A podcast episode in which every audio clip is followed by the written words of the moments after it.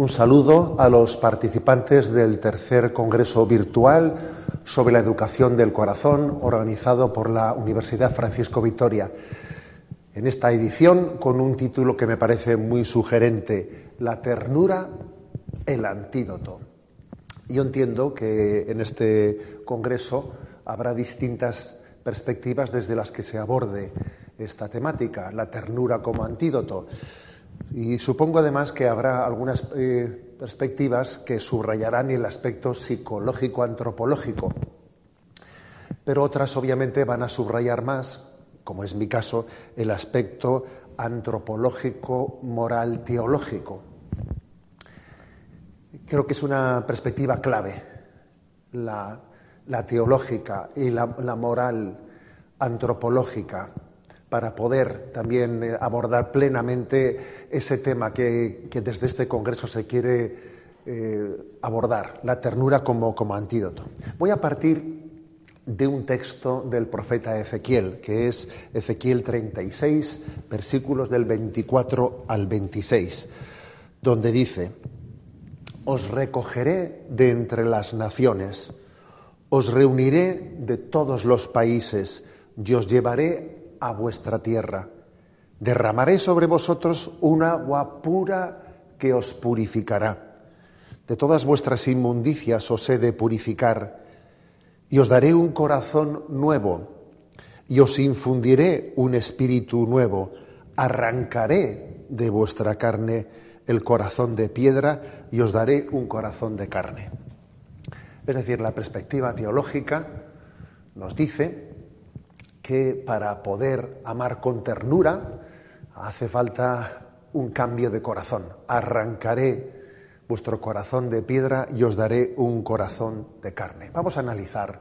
Parto de un análisis muy sencillo de esta expresión del profeta Ezequiel. Arrancar.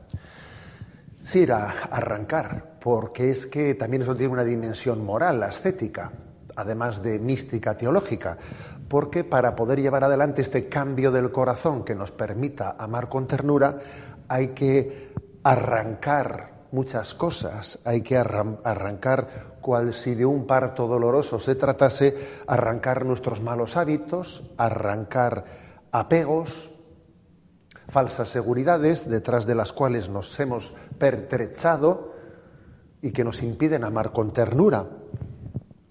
Ese arrancar sí supone descubrir heridas que nos impiden amar. Y eso es doloroso. ¿eh? Hay un parto doloroso en ese aprender a amar. Pero dice a continuación, arrancaré vuestro corazón de piedra, pero luego dice, os daré, es un gran don, os daré un corazón de carne. Y sin duda alguna está prometiendo que es el don del corazón de Cristo, el don del corazón de Jesús, el que nos va a enseñar a amar con ternura. Una vez más, hay que subrayarlo, el corazón de Cristo es la escuela del amor humano y en él aprendemos a amar, con, con ternura. Pues bien, dice el título de este congreso, la ternura, el antídoto. Bueno, si hablamos de antídoto es porque se supone que ha habido un diagnóstico, un diagnóstico en el que se ha descubierto que hay un problema muy serio un problema muy serio, una incapacidad para amar, ante la cual hay que buscar un antídoto. Un antídoto quiere sanar una, enfermedad, una, una, herida, ¿no? ¿De qué diagnóstico partimos, pues? Bueno, pues de el miedo a amar. Existe un miedo a amar, existe una incapacidad para amar. Es difícil distinguir hasta qué punto es incapacidad, hasta qué punto es miedo, hasta qué punto es una ignorancia. Sí, se tiene miedo a amar, porque se tiene miedo a sufrir, porque uno comprueba que cuando se ama se sufre, porque obviamente el amor y el sufrimiento están indivisiblemente unidos ¿no? en esta vida. Y entonces ante ese miedo existe el riesgo de blindarnos. Uno se blinda, yo me aíslo. Y hemos hecho hogares de puertas cerradas, cada vez nuestras relaciones son menos extensas. ¿eh? Nuestros mayores vivieron unas relaciones de familia extensa en las que se juntaban todos, se encontraban los primos, los sobrinos. Cada vez vamos hacia un modelo familiar más nuclear y cada vez vamos hacia incluso muchísimos millones de personas viven en la soledad, por miedo en gran medida, por miedo a amar, por miedo a implicarse. Y obviamente como el hombre está hecho para amar y le tenemos miedo al amor, pues eso, eso como os podéis imaginar, pues eso es una bomba lapa, ¿eh? es una bomba lapa, porque si yo estoy hecho para amar y como le tengo miedo a amar, me blindo, pues eso es una bomba lapa que explota por algún lado y entonces explota por las falsas compensaciones, falsas compensaciones que intentan ¿no? suplir, suplir de alguna manera. ¿eh? El narcisista pues pretende eh, suplir ese amar a otro por un amarse a sí mismo, pero sin ser capaz con ello, obviamente, no de satisfacer, de dar cumplimiento a la vocación al amor para la que uno ha sido creado. En nuestros días, permitidme que subraye un aspecto, en nuestros días es obvio que se está recurriendo desde una perspectiva desequilibrada eh, de tipo animalista a buscar en las mascotas en las mascotas la sustitución algo que sea capaz de dar respuesta a esa necesidad de amor que tenemos. Pero obviamente es otra, es otra equivocación. Eh, nuestra relación con las mascotas, con las mascotas no puede suplir la vocación al amor para que le hemos sido creados. Entre otras cosas porque el amor es interpersonal. Y en el sentido estricto de la palabra, pues no se puede tener ese amor, un verdadero amor, en el sentido pleno, interpersonal, pues con, con una mascota.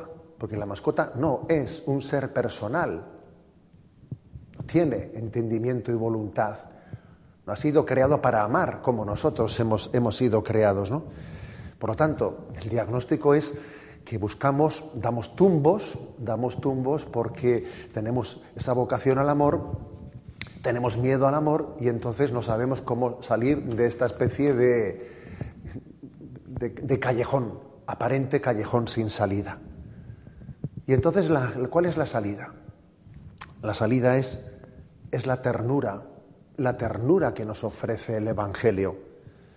La ternura es la caridad, la caridad que se conmueve, se conmueve ante el don de ser amado incondicionalmente, soy amado incondicionalmente, me admiro de ello, lo descubro, me conmuevo, me conmuevo y entonces eso se traduce en ternura, en amabilidad. ¿Cómo no voy a ser, cómo no voy a manifestar con ternura y amabilidad cuando me siento conmovido? Porque he descubierto como la gran perla preciosa que estaba oculta, que yo era amado incondicionalmente. Me siento cautivado por la belleza y la bondad de un Dios que me revela en Jesucristo que soy amado incondicionalmente. Y Él me enseña a no tener miedo, a expresar el amor, a no tener incluso pudor, porque a veces tenemos pudor y, nos está, y estamos pertrechados en nuestros roles, en nuestros roles en los que mostramos una falsa apariencia, un, pose delante de los demás que nos impide tener la frescura de mostrarnos pues, tal y como somos, ¿no?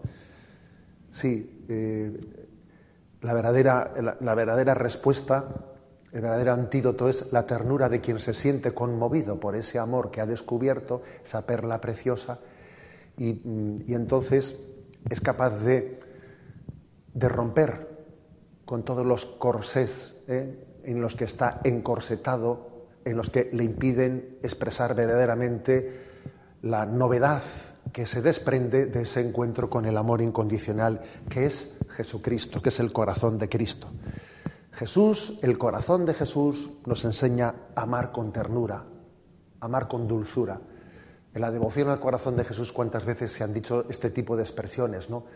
Qué dulce es el amor de Dios, qué ternura tiene el amor de Dios.